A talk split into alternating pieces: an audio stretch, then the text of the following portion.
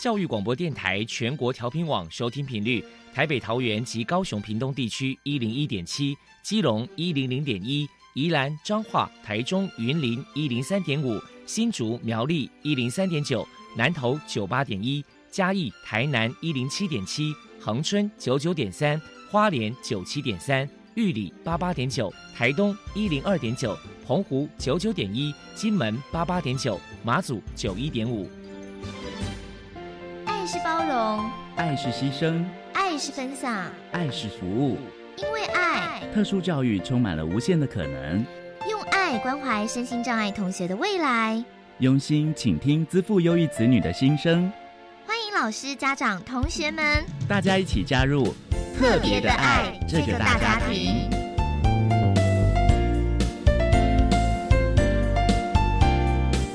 本节目由教育部学生事务及特殊教育司指导，国立教育广播电台监制，欢迎收听。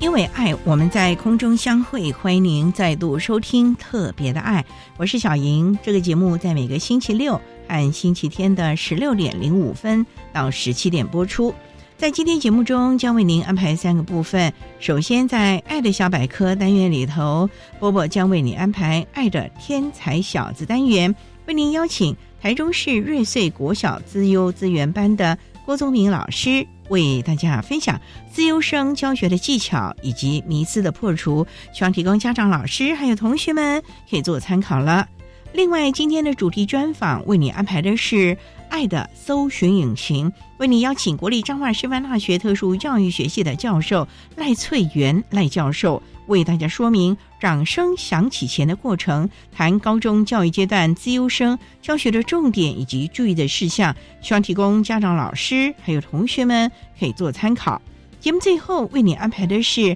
爱的加油站为您邀请台中市立台中第一高级中等学校科学班的家长赵丹维女士为大家加油打气喽！好，那么开始为您进行今天特别的爱第一部分，由波波为大家安排《爱的天才小子》单元。爱的天才小子，您的子女是资优儿吗？您的学生是资优生吗？有关资优儿的鉴定方式与教养经验分享，教师资源。教学辅导系统都在《爱的天才小子》。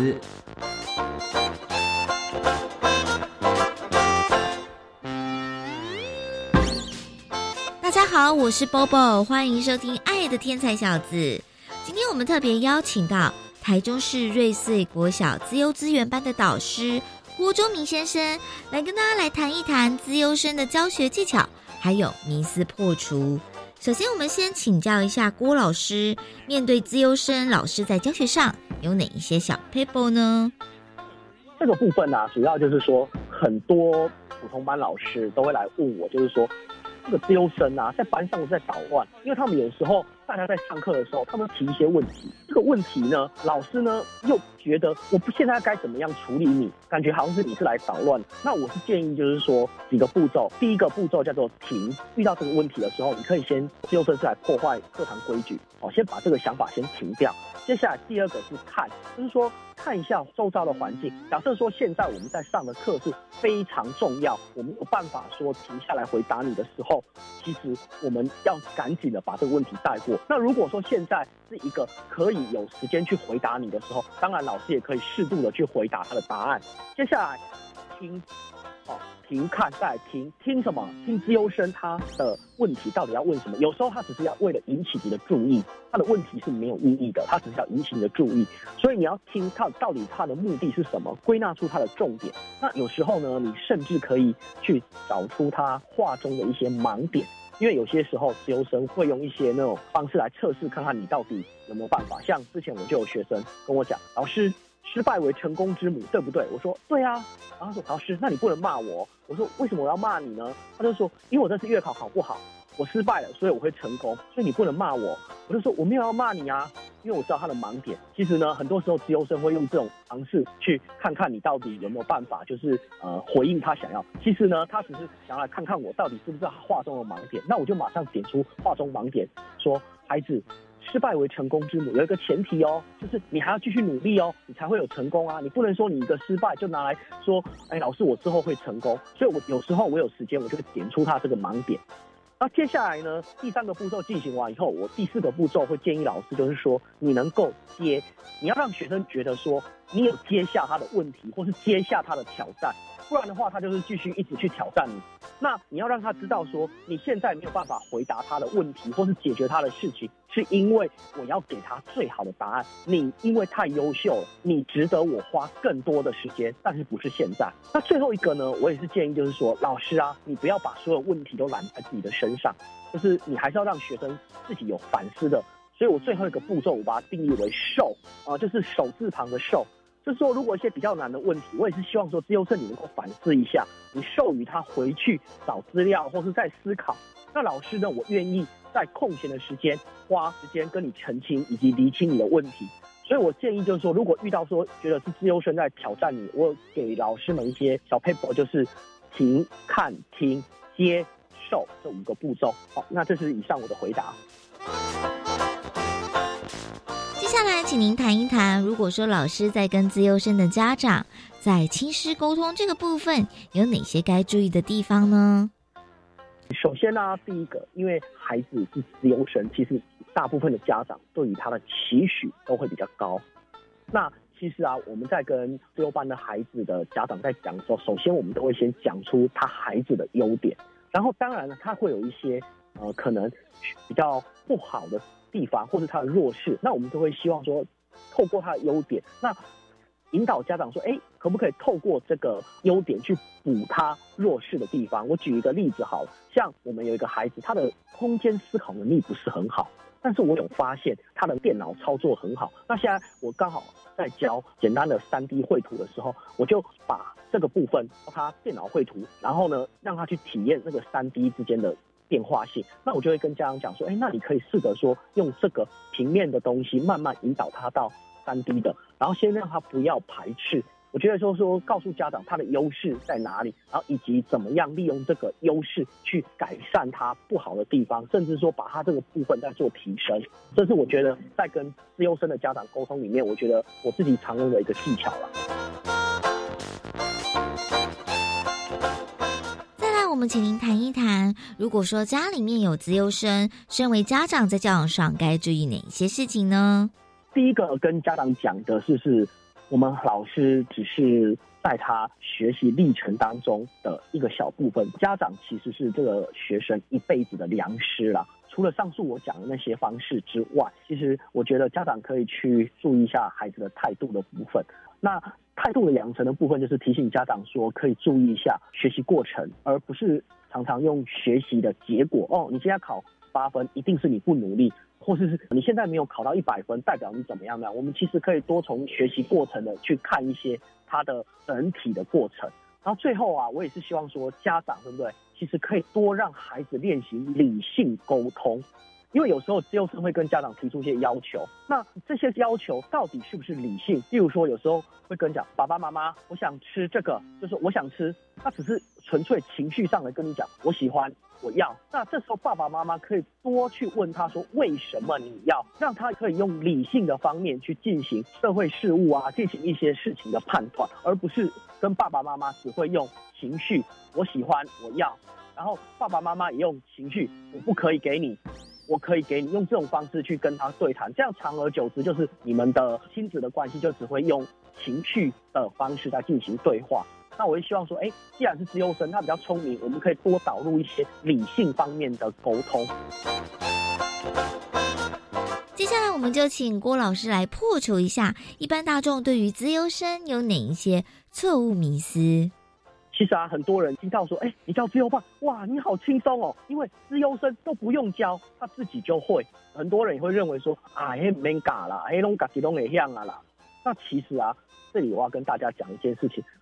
我打一个比方，自由生呢，你就把它想象成它是一瓶一千 CC 的空瓶子，那普通生呢，大概是只有五百 CC 的空瓶子。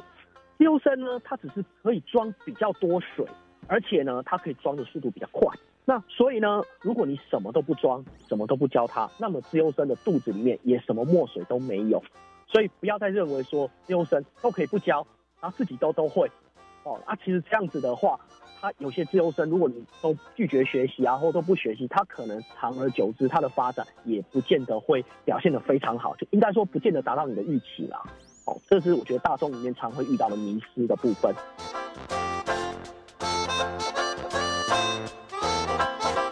谢郭老师的迷思破除。最后，您这边还有什么样的话想要传达的呢？自由教育其实是蛮博大精深的，我实在是没有办法，就是一言以蔽之。那如果说大家对于这个有想法的话，你可以写 email 到我的 email 信箱。那我的 email 信箱的话是 s 小写的 s 九二零五零二零小老鼠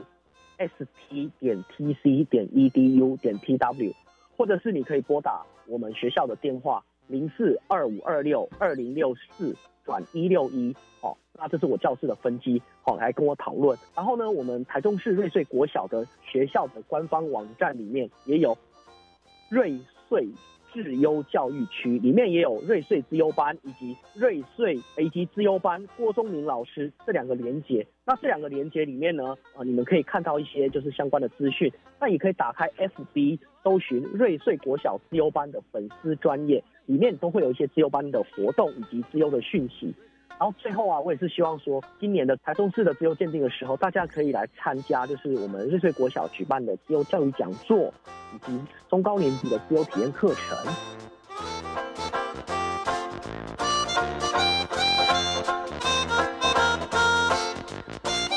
非常谢谢台中市瑞穗国小自优资源班的导师郭忠明老师接受我们的访问。现在我们就把节目现场交还给主持人小莹。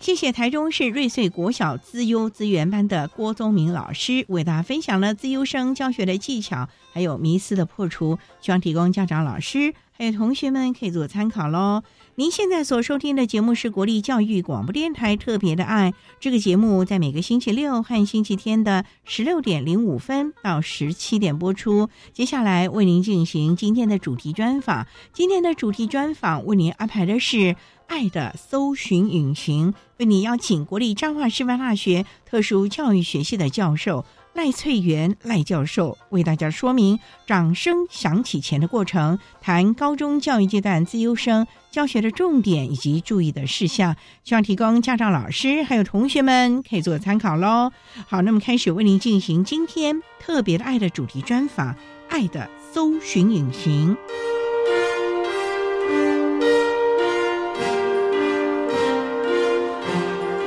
爱的搜寻引擎。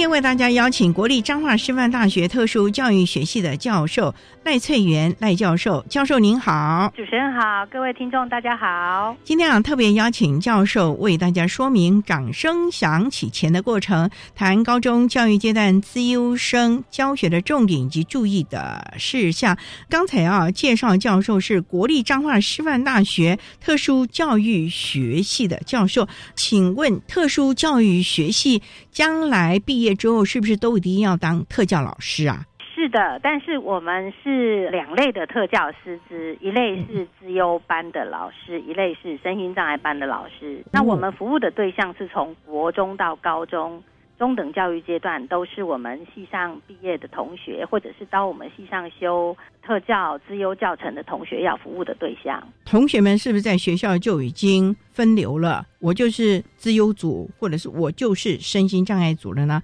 还是他可以双修？他们可以双修，基本上如果是我们本系特教系的学生，他们就是两组都会修。但是如果是外系外所的学生，比如说国文系、物理系、化学系、数学系的同学，他们就会选自优组。部分的学生会选生障组，因为我们的学分还蛮多的，大概要修个三十八学分左右才能够拿到合格教师证。那很重哦，这个。对对对，变成他一百二十八学分，还要另外加三十八个，38他要毕业的时候大概就是一百六十几学分才能大学毕业。可能要延毕了。对，没错。所以我们特教系毕业还要有经过教师甄试和相关的证照喽。是所有的师资毕业的学生，他们第一件事都是要先考教师资格检定，检定完了以后去实习半年，接下来各县市政府或各校会开教师正式的缺，学生再去考教师正式，才能成为正式老师。也是要经过层层关卡的啊、对，那想请教教授是，我们今天主题是要谈资优，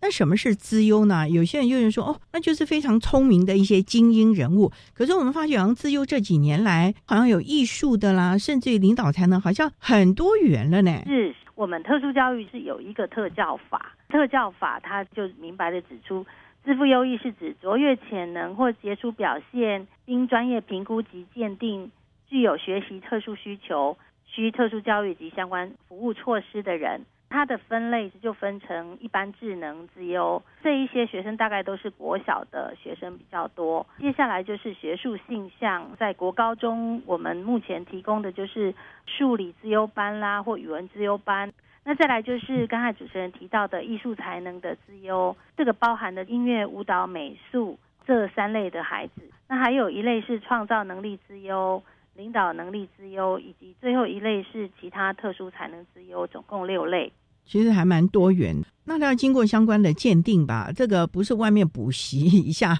有就可以考上了吧？在鉴定的部分哈，我们特教法大概是全国比较特殊的族群，所以我们所有的包括学生的鉴定啊、课程啊，都有法规规定。在升障及支付优异学生的鉴定办法的第二条就规定，自优生的鉴定是要用标准化的评量工具，采用多元多阶段的评量。所以，除了一般智能跟学术性向的孩子以外，其他各类资优的学生鉴定都不能做学科成就的测验。也就是说，音乐舞蹈班这类的学生是不可以做学科测验的，以他的专业技能、艺术的表现作为他的入学的标准。所以每一种鉴定都有它特别的项目，所以这一点呢也是要提醒家长、老师了哈、是就是适性发展，不要揠苗助长。对，目前我们国内的自由鉴定大概分成两个管道，一个管道就是竞赛成绩入学，要参加政府机关啊、学术机构的比赛，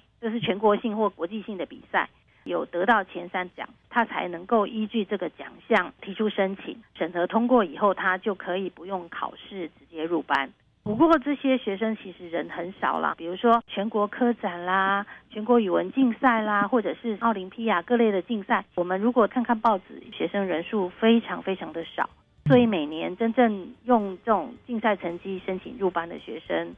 很少，大部分还是以考试进去班级比较多。还是有相关的鉴定的啦。那我们稍后再请国立彰化师范大学特殊教育学系的教授赖翠元赖教授，再为大家说明高中教育阶段自优生教学的重点及注意的事项。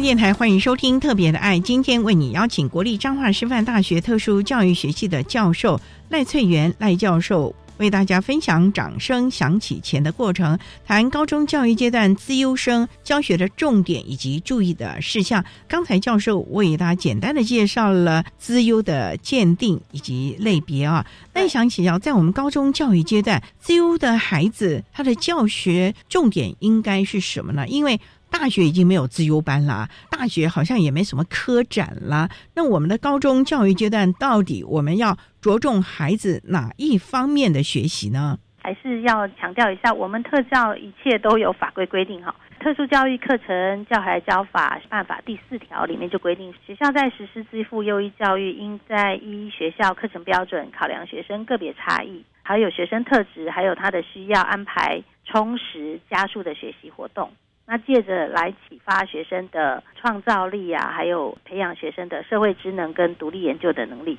所以从这个法规来看，高中资优班它传授的不是只有学科知识，它更强调的是思考、判断、逻辑推理跟问题解决的能力。我接着讲一下主要的有一些重点，然后那这个重点其实在一零八课纲里面呢，它还蛮。呼应课纲的精神，第一个就是借由实施多元探索、深入研究跟专题领域的课程，提升他的思考还有问题解决的能力，并精进自我、发挥创意，增进学生对自我潜能的了解，并能充分发展，进而自我实现、体现生命的价值。这个这个部分，其实我们自优班很重视的，就是学生的自主学习，还有他的思考能力的培养。再来就是我们在资优教育里面会结合生活环境，进行加深、加广还有跨领域的课程的探索，主要就是希望让学生能够发挥独立思考啦、创造力啦、批判能力这些基础的能力，妥善运用各种工具，然后能够有效的进行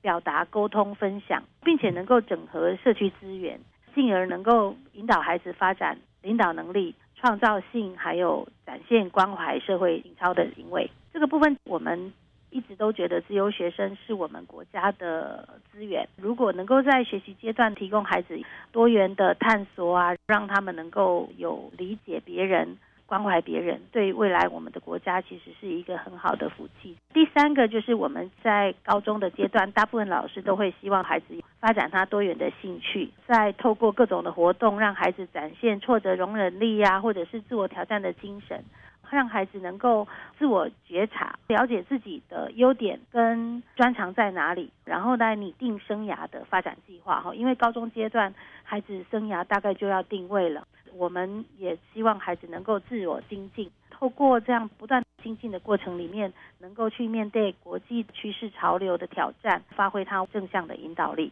所以其实啊，有这么多的重点，家长、老师还有同学们，其实就应该特别的去注意到这个部分了。好，那我们稍待啊，再请国立彰化师范大学特殊教育学系的教授赖翠元赖教授，再为大家说明高中教育阶段自优生教学的重点以及注意的事项。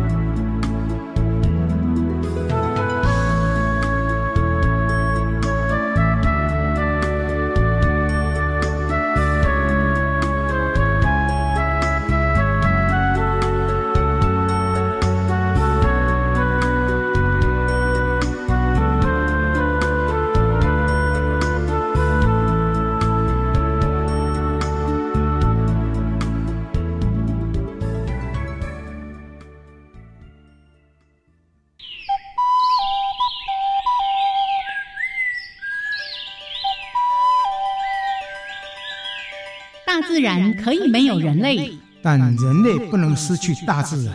欣赏自然，守护自然。请收听每周二上午十一点《自然有意思》。走过来，走过来，仔细听，仔细听，自然有意思。哎，昨走车走到半暝去忝诶，哎，有病了无？没啦，还无病人会得口腔癌呢。哎呦，无遮衰啦！哎，你无听阿英因某在讲哟？阿英顶个月去病院检查，发现得着口腔癌，因为小办发现啊，听讲介严重了。安尼哦，嘿啦，卖提起啦，病人经改掉，像我嘛改啊，要提神吼，食口香糖、啉咖啡，买当有精神啦。好啦好啦，为了关水某甲高智的囡仔吼，我听你的啦。好啦，以上广告由国民健康署提供。行政院长孙昌表示，为减轻家庭生养负担，八月起育儿津贴从每月三千五百元提高到五千元；而为减轻租屋族负担，政府推动三百亿元中央扩大租金补贴专案，现在申请十月就会入账。此外，即日起将开放六个月到五岁幼童接种疫苗，第四季施打对象将扩大至五十岁以上成人，请符合资格的民众踊跃接种。以上内容由行政提供。管那么的水，落嘎西木啊！大家好，我们是欧开合唱团。您现在收听的是教育电台。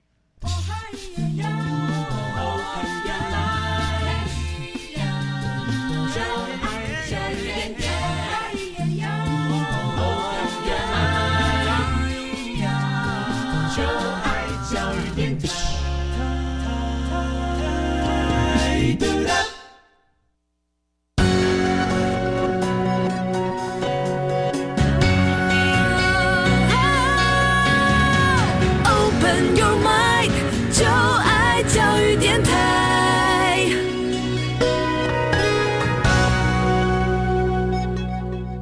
电台欢迎收听《特别的爱》这个节目，是在每个星期六和星期天的十六点零五分到十七点播出。今天为您邀请国立彰化师范大学特殊教育学系的教授赖翠元赖教授，为大家说明掌声响起前的过程，谈高中教育阶段资优生教学的重点以及注意的事项。刚才啊，教授为大家简单的介绍了资优。孩子以及高中阶段的自由孩子的教学的重点，那也想请教教授，那我们在高中教育阶段要怎么样来培养孩子们他正确的学习心态呢？例如这个时候呢，是应该以学科成绩的分数为主呢，还是要真的找出他的优势能力，或者是他特别的专长予以积极的培养呢？我想，高中阶段的自优学生，他们会比国中、国小更大的压力，主要是因为高中以后，我们在台湾就采用集中式的成班，班上的同学其实都是高手，那每一个人成绩都非常的好，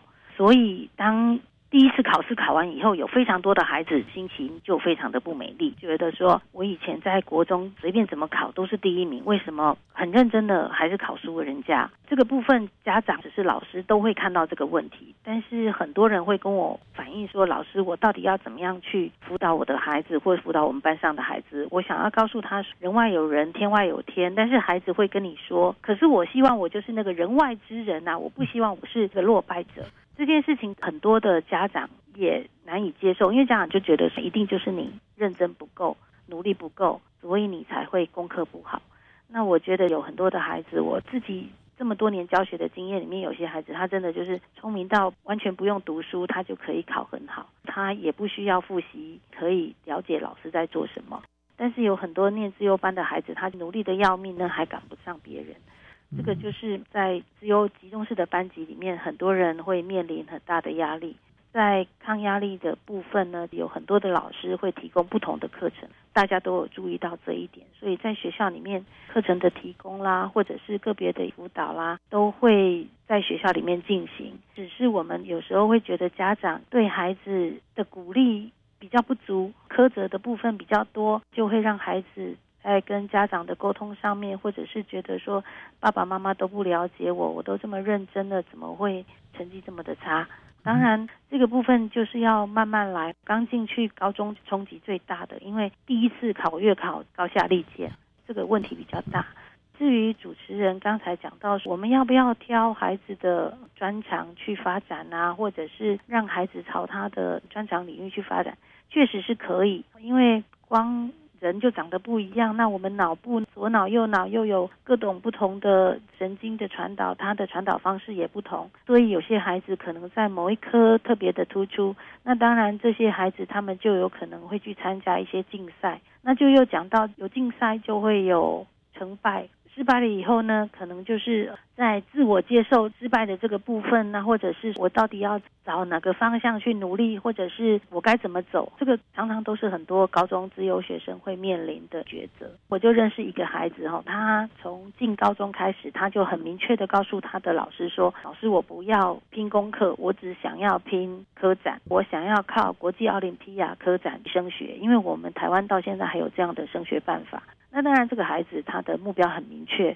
那我觉得这个部分家长是可以协助孩子，然后去鼓励他。因为奥林匹亚它有一个比较大的问题，就是奥林匹亚竞赛不能够去升医科，或者是升他们想要的电机系。这个就是要家长跟孩子多沟通了。以我的观察哦，不是所有的孩子都适合当医生，那也不是所有的自由生都不能去当医生，因为确实有很多自由生非常的贴心，对你非常的。关怀，然后他以后当医生，有这么聪明的医生治我们的病，我想病人也会比较安心。我想主要的还是要期待家长跟老师能够引导他们运用健康的方式去舒压，因为竞赛或者是学业压力对他们来讲真的非常的大。如果他们能够运用运动啦、听音乐啦，培养兴趣去舒压，相信对他们高中的学习一定有很大的帮助。这个部分呢，家长和老师真的就是占了非常重要的辅导陪伴的角色了啊。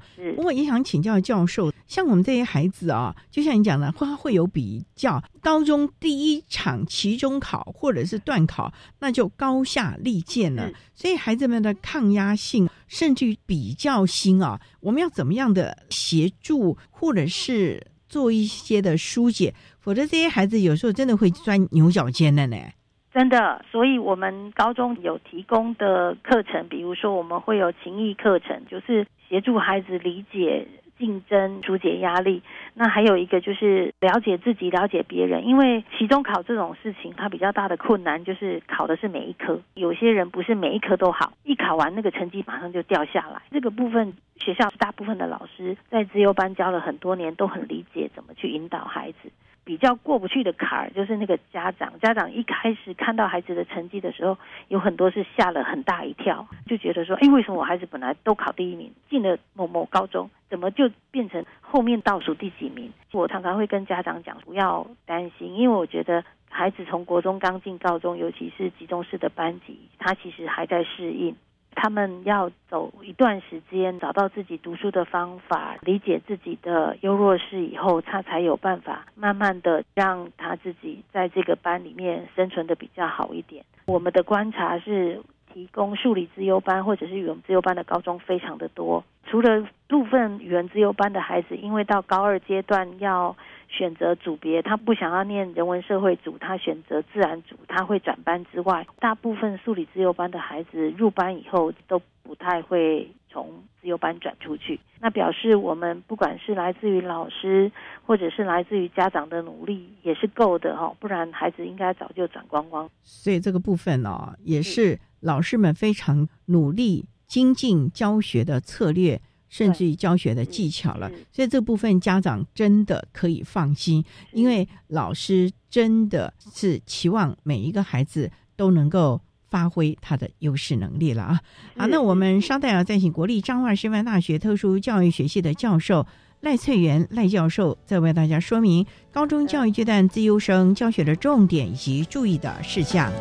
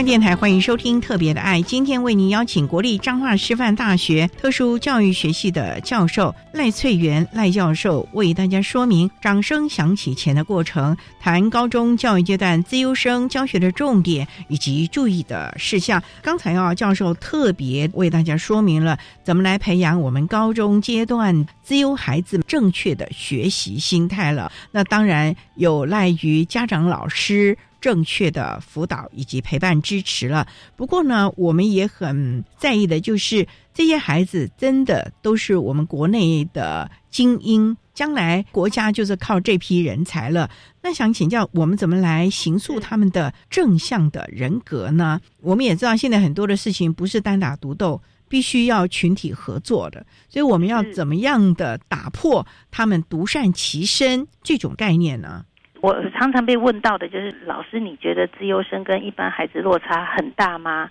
自优生是不是都很不好相处，然后都很怪啊？实际上，这真的只是一个迷思啊。我们之所以常常会觉得自优生很怪啦，自优生比较不一样啦，或怎么样，都是因为有一些比较特殊的孩子，然后这些孩子呢，被我们写成了报道，被我们写成了。刊物刊出来，那大家就会觉得说，自由生真的怪到不行。那实际上只有少住的自由学生比较不一样，比如说有一些完美主义很厉害的孩子，或者是有一些跟人互动有困难的孩子，那才是真正会出现在刊物上面的。大部分的自由学生都还算正常，只是哈，他们共同的特质就是比较自我。简单讲，就是有一些就比较臭屁的，别人的都不好，我的最好。因为日子过太好，所以比较缺少同理心，跟同才的合作能力都不太足够。这个是我们比较常看到的。这个原因来自于自由学生，因为能力比较好，他就觉得别人都跟他一样好，别人跟他不一样好的时候，他就觉得说：“哎，你怎么这么不行啊？怎么样怎么样？”刚才我讲的这些比较不好的，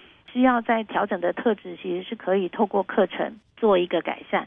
那我们自优教育从民国六十二年开始办理到现在。很重视的就是人格的发展，人格的发展就是希望孩子未来进到社会能够跟人家好好的相处。那因此呢，除了学科领域的课程之外，我们也提供特殊需求领域的课程。这个特殊需求呢，就包括灵异发展、独立研究、创造力、领导才能这四个科目。这四个科目呢，在这一次一零八课纲都有把它列出学习表现、学习内容，还有应该要教的一些重点。听众朋友，如果有兴趣，可以下载来参考。我接着要讲的就是情欲发展这个科目。这个科目呢，主要是希望孩子透过先从了解自己、了解别人、悦纳自己、理解社会，有部分是进行服务学习。所有情谊课程的活动，大部分都是小组合作，也就是说，在小组活动的过程里面，他们可以跟同才互动。那也能够理解别人需要什么，然后我可以提供什么。在各类的活动里面，老师都会透过不同形态课程，提供孩子沟通、表达，还有对于人的正确概念，或者是对于个人的价值，甚至是关怀社会的情操，这些东西都会在他们的课程里面出现。只是我们比较常碰到的困扰，就是家长问你说。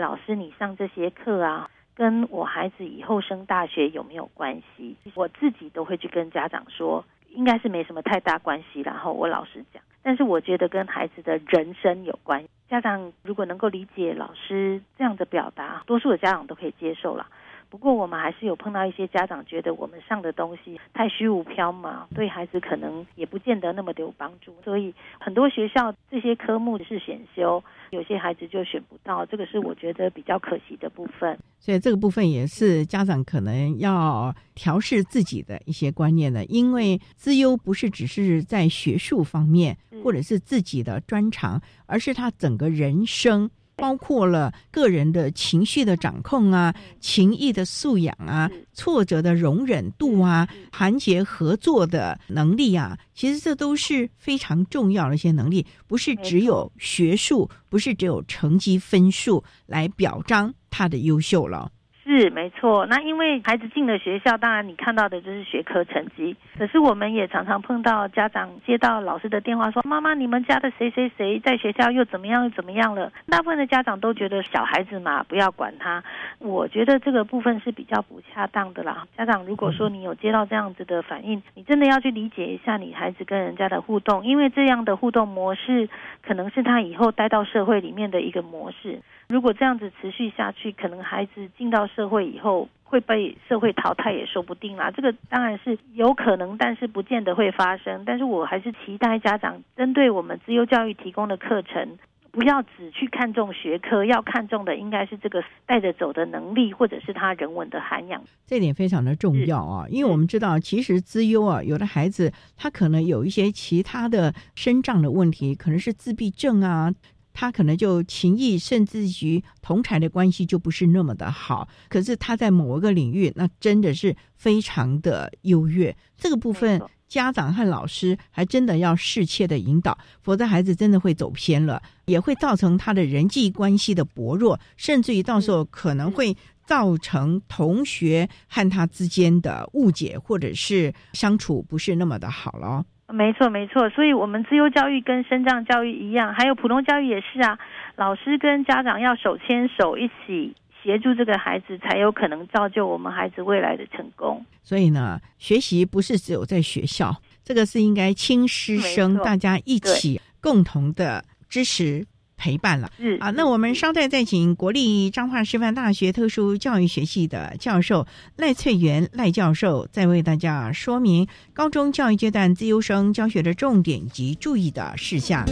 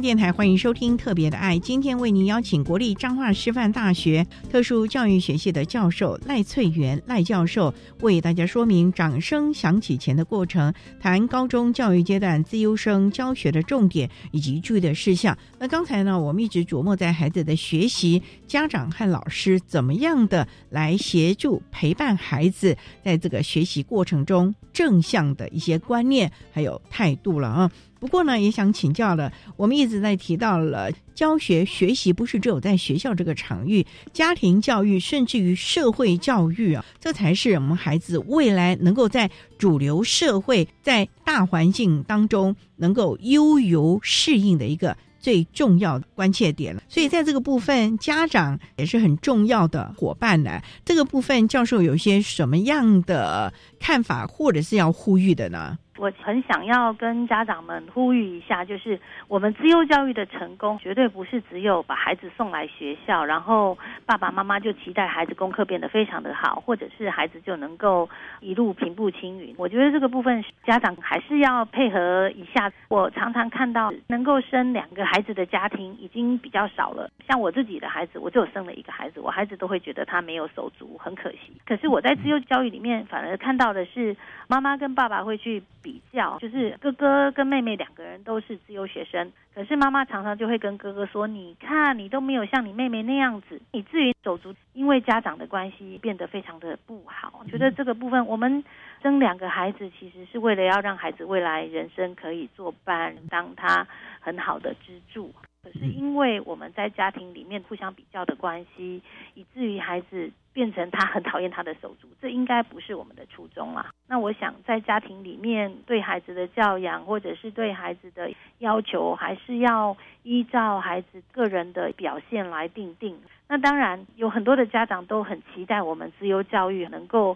培养出未来很出色的孩子，比如说赚大钱啊、成功啊。我真的想要跟大家说一下，就是特殊教育其实是为了让孩子有适性的教育机会，希望他能够充分的发展身心潜能，培养健全的人格，然后能够增进服务社会的能力，而不是以后能够赚大钱，那或者是。平步青云，我想这个都不是合理的期待了哈。当然，孩子回到家里也要对孩子定定适度的期待，不要给孩子过多的压力，以免造成孩子的反弹或心理伤害。然后，我想这个都不是我们在教养孩子应该要有呃态度或者是做法的。这点非常的重要啊，不要让孩子互相的比较，免得伤了手足之情了。不过呢，教授我也很好奇，因为像我们高中阶段是集中式的自优班嘛。可是孩子可能是数理很优秀，可是他的语文能力或甚至于其他的能力，可能让人觉得啊，普通普通。哎，对对对，现在社会一般人就说啊，你是自优生，为什么这个不行？怎样怎样呢？就会有一种 刻板的印象来对待。面对这个部分呢？我们的孩子要怎么调试？家长要怎么样调试？还有我们的社会大众啊，我们不要给孩子扣这么多的帽子，可以吗？是，真的是有赖大家多听广播电台，灌输大家正确的观念。那我曾经就碰过一个校长，这个校长很可爱，有一天就跟我说：“啊，老师，我跟你讲，我们数理自优班的孩子哈都没有考上高中的第一志愿，怎么会这样？不是自优生吗？”那我就跟他说：“校长，如果一个人只有数理好，语文科领域不好，他其实考不上第一志愿。”的都已经当校长了哦，他对自优学生不了解，他就就像主持人说的，好像每一科都要很好。那其实不是啊，我们每一个人如果站在多元智能的观点，都有各种的智能，但是这些智能你不见得每一个都很好。当然还是要家长心态，还有老师们心态比较正确啦。有一个家庭，他有两个孩子都在某国中念书，哥哥跟弟弟。然后哥哥很优秀，弟弟很普通。那弟弟就真的还蛮可怜的哈，就觉得为什么你们家生得出哥哥这种优秀的孩子，只能生出你普通的孩子？那那个普通班的孩子，其实我觉得他受到很大的伤害了。这个就是说我们在教养啦，或者是在学校对孩子的对待方面比较小心谨慎。不过，我们高中的孩子未来进入大学啊，大学更是精英啊，几乎是全国的精英都会聚集在大学了，所以他不见得进去可以考第一名，拿什么书卷奖、什么什么奖这个奖啊，各种的。那我们的孩子是不是也要在高中的时候就要好好的先做好这样的转型心态了呢？虽然大学没有资优班呐。对，大学目前在我国是没有自由班，因为大学的定位是在专业的培养，专业的培养应该是说每一个人都是这个专业的专才，所以他应该不太需要再有自由教育的提供服务。那但是我觉得孩子以后未来到底进到大学以后，他能不能考第一名，或者是他是不是又碰到，因为我们。孩子从国中进高中，他碰到的是这一个市或这一区的孩子，那他以后未来碰到的是全国的小朋友，那厉害的人更多了。大部分的高中老师都会在高中阶段给他们一些失败的经验啊。有些人就是难以接受失败，这个就比较麻烦一点。大部分的孩子，如果老师们上的课，那孩子能够好好的去上，然后也能够去理解，其实还算可以接受了。我想每一个人人生里面不会永远都是成功，也不会永远都是失败。那怎么样从失败里面站起来，然后肯定自我？这个才是作为一个人需要有的一个情操。所以啊，这个部分也是我们大家特别注意的，尤其针对我们自由生的品德这一块啊，我们还真的是要特别特别的在意了哦。嗯，那我们今天啊，也非常的谢谢我们国立彰化师范大学特殊教育学系的教授。赖翠元赖教授为大家说明了高中教育阶段自优生教学的重点及注意的事项，非常谢谢教授的呼吁还有说明，谢谢您，教授。客气。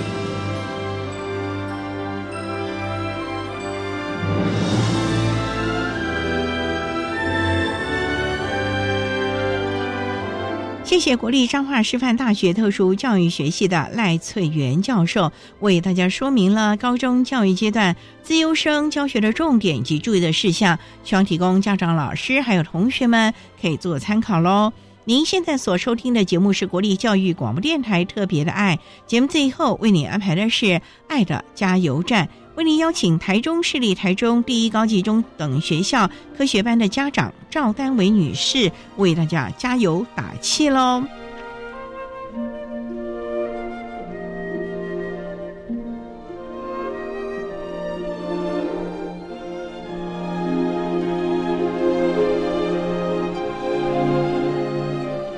爱的加油站。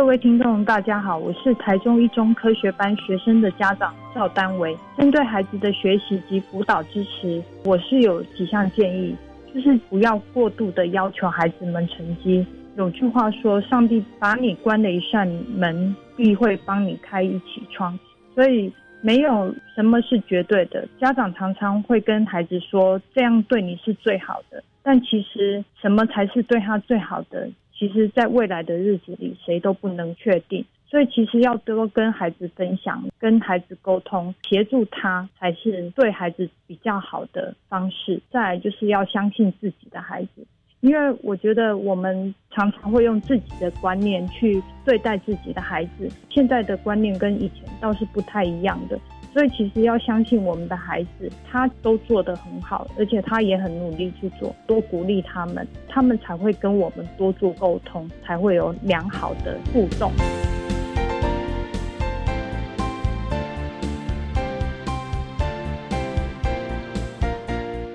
今天节目就为您进行到这了，感谢您的收听。在下个星期节目中，为你邀请台北市视障者家长协会的副理事长赵桂林赵副理事长为大家分享和他一起成长，谈个教育阶段视觉障碍子女教养以及亲师互动的经验，希望提供家长老师可以做参考喽。感谢你的收听，也欢迎您在下个星期六十六点零五分再度收听。特别的爱，我们下周见了，拜拜。